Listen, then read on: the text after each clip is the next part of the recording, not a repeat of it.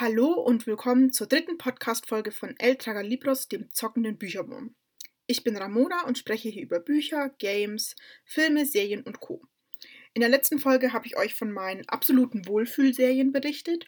Heute möchte ich mit euch über skurrile Shows auf Netflix sprechen. Ich habe mir dazu zwei Serien und einen Film rausgesucht, die ich einfach allesamt doch eher speziell finde und das auf ganz unterschiedliche Art und Weise. Beginnen möchte ich mit einem Anime und ich glaube, im Bereich Anime ist die Erwartungshaltung für verrückte, magische, übernatürliche, außergewöhnliche Dinge relativ hoch.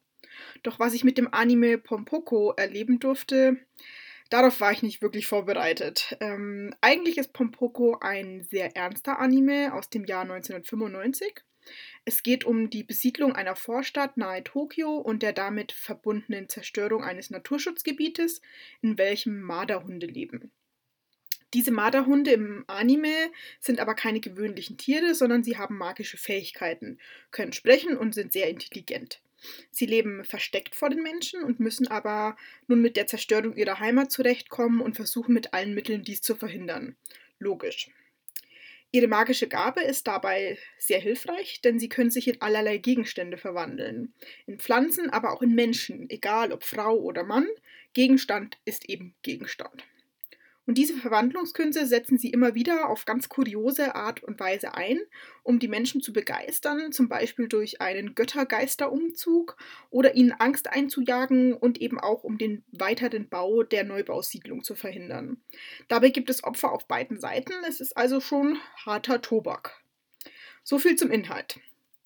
Grundsätzlich kann man sich, glaube ich, schnell mit sprechenden Marderhunden anfreunden, die sich in allerlei Dinge verwandeln können, aber das ist nicht wirklich das Kuriose an diesem Anime. Die männlichen Marderhunde haben nämlich eine große Besonderheit, ihr bestes Stück.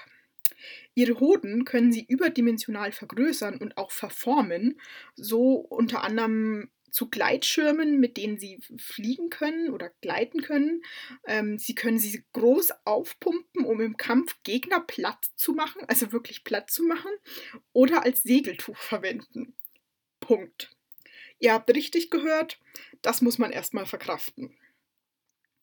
Pompoko ist ein, ja, trotz des ernsten Themas ein sehr witziger Anime, der aber irgendwie ins Abstruse hinein verläuft, aufgrund dieser Tatsache.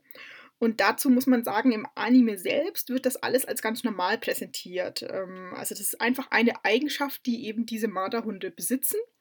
Und an sich ist der Anime sehr gesellschaftskritisch und auch ernüchternd, wenn man das Ende betrachtet. Zwischendrin ist aber alles dabei. Kampf, Witz, Kurioses, ein bisschen Liebe, Zusammenhalt, Drama. Und das alles wird irgendwie total überspitzt dargestellt. Ähm, man hat beim Anschauen immer das Gefühl, dass es ein bisschen too much ist, ein, ein Sahnehäubchen zu viel, eine Fähigkeit zu viel. Ähm, genau, aber wer, wer es gern etwas abgedrehter hat, für den kann dieser Anime durchaus viel Unterhaltungswert bieten. Als nächstes möchte ich eine von Netflix produzierte Miniserie vorstellen, nämlich Maniac. In dieser Serie führt ein Pharmakonzern Medikamentenstudien an Menschen durch, um unter anderem Medikamente gegen geistige Krankheiten zu entwickeln, sodass halt Therapien obsolet werden und ähm, ja, sich schwerwiegende Probleme im Prinzip in Luft auflösen. Im Fokus stehen Annie und Owen, die sich durch diese Studie kennenlernen. Owen ist der unliebsame Sohn einer äh, wohlhabenden Familie, hat eine mögliche Schizophrenie und glaubt, auserkoren zu sein, die Welt zu retten und Annie sei sein nächster Kontakt während dieser Studie. Annie dagegen ist depressiv, kämpft mit ihrer Vergangenheit und dem ungeklärten Verhältnis zu ihrer Schwester und lässt sich in diese Studie einschleusen, weil es da eben diese Droge gibt, die sie in letzter Zeit immer äh, konsumiert hat. Innerhalb der Medikamentenstudie werden an den Probanden eben Medikamente getestet, die die Personen in abstruse Welten führen, zum Teil in, ein, in die eigene Vergangenheit, zum Teil aber auch in so eine Art äh, alternative Welten, Parallelwelten. Bei Annie und Owen gibt es die Besonderheit, dass sie tatsächlich eine Art Verbindung haben und gegenseitig in ihren Träumen in Anführungsstrichen auftauchen. Jede Folge ist total anders. Man, mal äh, hat man ein Fantasy-Abenteuer vor sich mit Rittern und Elfen, mal ein idyllisches Kleinstadtleben, das aus dem Ruder läuft, mal einen Agenten-Thriller. Das gesamte Studienprogramm wird außerdem nicht nur von den total kuriosen und mit eigenen Problemen behafteten Ärzten geführt, ähm, allen voran die ähm, ja, leitende Ärztin, äh, deren Namen ich leider gerade vergessen habe, die äh, aber einfach nur genial ist, ständig vor sich hin raucht und versucht, äh, ihre Kollegen irgendwie auf, auf Spur zu halten, sondern eben auch von einer KI namens Grota oder Gertie. Und Gertie ist ein wenig depressiv und lenkt die Geschicke der Probanden in ihren illusionären Träumen. Aber Gertie ist nicht so wie Marvin aus Per Anhalter durch die Galaxis, den man einfach nur knuddeln möchte, sondern sie ist, sie ist eine verlorene Seele, wenn man das irgendwie äh, behaupten kann für eine künstliche Intelligenz. Ähm, ihr wurden Emotionen aufgedrängt, um die Probanden im Notfall zu retten, ähm, indem sie sich in sich hineinversetzt und das lässt sie aber eher in eine Sinnkrise stürzen. Maniac ist wie ein abgefahrener Drogentrip, was für die Protagonisten Annie und Owen ja auch tatsächlich zutrifft. Für den Zuschauer ergibt sich damit die Aufgabe, irgendwie Realität und Fiktion aufzuschlüsseln, was gar nicht so einfach ist, weil die Realität, dieses, dieses Setting der ähm, Studie auch einfach total crazy ist, weil die Probanden eben in so einem Gemeinschaftsraum sind. Jeder hat so einen Pot, wo er reinkrabbeln kann, was in Japan ähm, tatsächlich ja auch gang und gäbe ist. Da gibt es ja auch wirklich so Hotels, die so kleine Schlafkabinen im Prinzip nur haben. Und genau, dort äh, können die eben ihren Vorhang zu sie ziehen und dann schlafen sie da und werden sozusagen eingetaktet, ähm, wann die, die nächste Testphase ansteht. Und für den Zuschauer, genau, muss er, der Zuschauer muss eben entschlüsseln, äh, was gehört jetzt zur Realität und was ist eher Fiktion durch, diese Medikament, durch diesen Medikamenteneinfluss. Und die Folgen sind wie ein Puzzle aufgebaut, deren Puzzleteile aber irgendwie alle nicht so miteinander kompatibel erscheinen. Aber zwischen denen, äh, aber zwischen diesen total verrückten Geschichten ähm, verbirgt sich eben ein roter Faden, der sich auch nach und nach tatsächlich entschlüsselt und irgendwann ähm, diese ganzen einzelnen Puzzleteile wie magnetisch zusammenzieht. Über viele Folgen hinweg sitzt man aber einfach nur da und fragt sich, wie abgefahren es noch werden kann. Und nur so viel, da geht einiges. Abgefahren ist auch die letzte Serie, mit der ich, äh, über die ich äh, mit euch sprechen möchte, nämlich Tiger King oder Großkatzen und ihre Raubtiere, wie sie auf Deutsch heißt. Eigentlich fehlen mir die Worte für diese Show. Ähm, es ist eine Dokumentation über US-Amerikaner und ihre Liebe oder ihren Wahnsinn zu Großkatzen. In den USA leben mehr Großkatzen wie Tiger und Löwen in Gefangenschaft, als es sie weltweit noch in freier Wildbahn gibt. Das ist ein echt krasser Fakt. Wäre Tiger King keine Doku, sondern eine fiktive Serie, würden alle aufschreien, äh, dass das so absurd ist, äh, dass es sowas niemals geben könnte. Doch leider ist diese Doku tatsächlich Realität. Die Doku-Serie ist wie ein richtig, richtig schlimmer Autounfall, bei dem man einfach nicht wegschauen kann.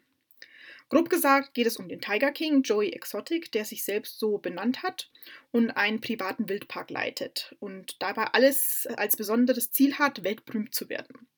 Er hat sich sein exzentrisches ähm, Königreich geschaffen, lebt dort mit seinen zwei Ehemännern und genießt die Aufmerksamkeit und auch die Macht, die er dort innehat. Und in dieser Welt der Großkatzen herrscht leider auch viel Dunkelheit. Joey Exotic liegt im Krieg mit Carol Baskin, die eine Wildkatzenauffangstation leitet und den Tiger King beschuldigt, seine Tiere nicht artgerecht zu halten und vor allem viele kleine Wildkatzen nachzuzüchten, damit sich seine Besucher eben die süße Tiger- und Löwenbabys fotografieren lassen können um sie anschließend dann aber auf nicht ganz legalen Weg eben zu beseitigen, wenn sie kein Geld mehr einbringen. Also eine richtig harte Sache auch. Ähm, und Joey Exotic dagegen ist fest davon überzeugt, dass Carol Baskin nicht die gute Seele für die Großkatzen ist, sondern letztendlich nur auf Geld auf ist. Ähm, und Achtung, ihren eigenen Ehemann sogar hat verschwinden lassen, indem sie ihn an ihre Tiger verfüttert hat. Und das äh, erwähnt er auch immer wieder in seiner eigenen TV-Show, die er äh, produziert hat und die auch in der, in der Doku häufiger mal ähm, man Einblicke erhält. Verrückt, verrückt, verrückt, sage ich dann nur. So, und äh, ja, es geht im Prinzip um diesen Kleinkrieg dieser beiden Personen mit allem drumherum, was in dieser Großkatzen-Raubtier-Gesellschaft sozusagen los ist in, in den USA. Großkatzen und ihre Raubtiere erscheint ja wie eine abgedrehte Crime-Show und gleichzeitig ist sie ein gesellschaftliches Sittengemälde und Drama pur. Es ist Wahnsinn, was ähm, da in dieser US-amerikanischen Parallelgesellschaft der Großkatzenbesitzer ähm, sich abspielt. Von Drogen über mehr oder minder illegale Fleischbeschaffung für die Tiere bis hin zu Mord und Mordplanung ist alles dabei. Joey Exotic oder auch Carol Baskin, deren Garderobe und Mobiliar ausschließlich auch aus Katzenprint besteht, in einem Wort zu beschreiben, ist schlichtweg nicht möglich.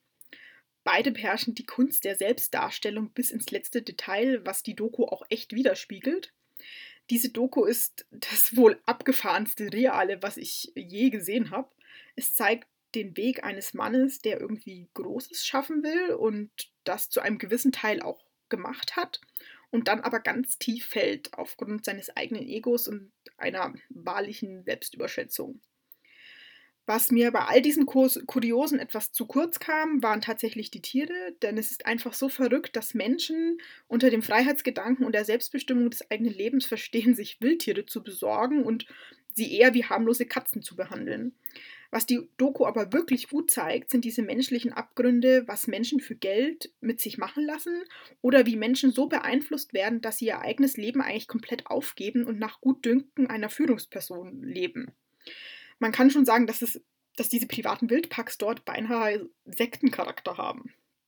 Wer also mal etwas anschauen will, was in die Kategorie fällt, das ist so verrückt, das kann es nicht geben und gibt es doch wirklich, dann ist es diese Doku-Serie. Und damit verabschiede ich mich aus der Welt der skurrilen Netflix-Shows. Ich bin gespannt auf eure Meinung. Welche skurrilen Shows schaut ihr oder kennt ihr? Bis dahin und auf Wiedersehen.